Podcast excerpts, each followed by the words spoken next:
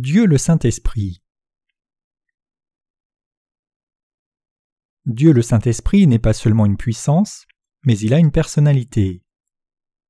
Le Saint-Esprit en hébreu Rua Kadosh et Pneuma Agios en grec est la troisième personne de la Trinité. Le credo des apôtres fait une confession de foi vraiment concise au Saint-Esprit disant seulement Je crois à l'Esprit Saint.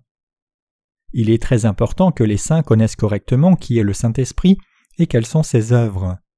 Et nous devons aussi connaître les dons du Saint-Esprit, dont il sera question dans une partie ultérieure de cette section.